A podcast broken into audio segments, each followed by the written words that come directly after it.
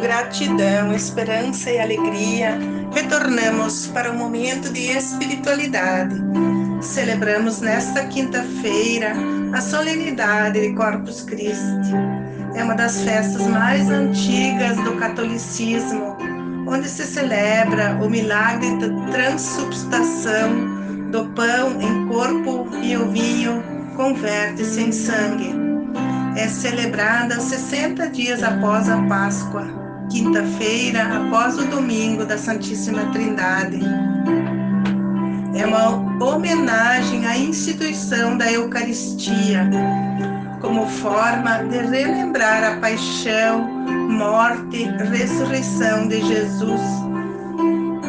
Neste sacramento, o pão, hóstia, que é consumido nas celebrações, representa o corpo de Cristo, e o vinho simboliza o seu sangue.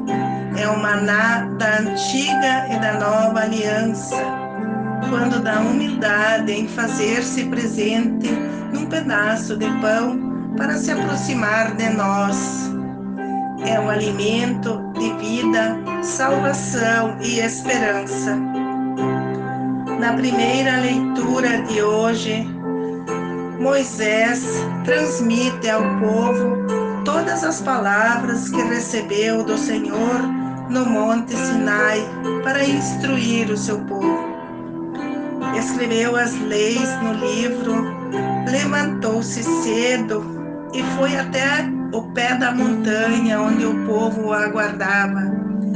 Ergueu doze altares de pedra que representavam as doze tribos de Israel. Mandou matar novilhos e oferecer em sacrifício pacífico ao Senhor. Dividiu o sangue dos novilhos em duas partes. A metade derramou no altar e a outra metade colocou em uma vasilha.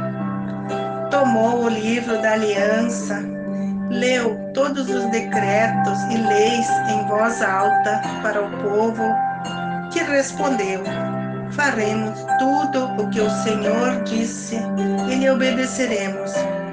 Então Moisés pegou o sangue separado e o aspergiu sobre o povo, dizendo: Este é o sangue da aliança que o Senhor faz convosco, segundo essas palavras. Na segunda leitura da carta aos Hebreus, Jesus aparece como mediador de um novo testamento. Substituiu o antigo sacrifício dos cordeiros com seu sangue. Purificará a nossa consciência para servir um Deus vivo.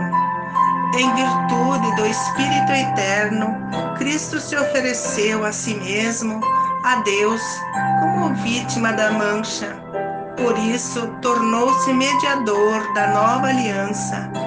Reparou as transgressões antigas da primeira aliança do sacrifício, e assim recebemos a promessa da herança eterna. O Evangelho de Marcos traz o relato da instituição do sacramento da Eucaristia. Durante o período da Páscoa judaica, primeiro dia dos pães ázimos, os discípulos perguntaram a Jesus onde seria a ceia pascual. Ele enviou dois discípulos para a cidade, dizendo-lhes que deveriam seguir um homem com um jarro de água e na casa onde ele entrasse deveriam entrar e pedir uma sala para o dono da casa, o aposento para comer a Páscoa. Os discípulos foram até a cidade e encontraram tudo conforme o Senhor havia lhe ordenado. Ao cair da tarde, Jesus foi com seus discípulos para o local preparado e, enquanto comiam, ele pegou o pão, abençoou, partiu-o e deu a seus discípulos, dizendo: Tomai isto, é meu corpo. Depois tomou o cálice com vinho, entregou-lhes e todos beberam. Jesus disse: Isto é meu sangue, o sangue da nova e eterna aliança, que será derramado por muitos. Em verdade vos digo: não beberei mais do fruto da videira até o dia em que eu beberei o vinho do novo reino de Deus.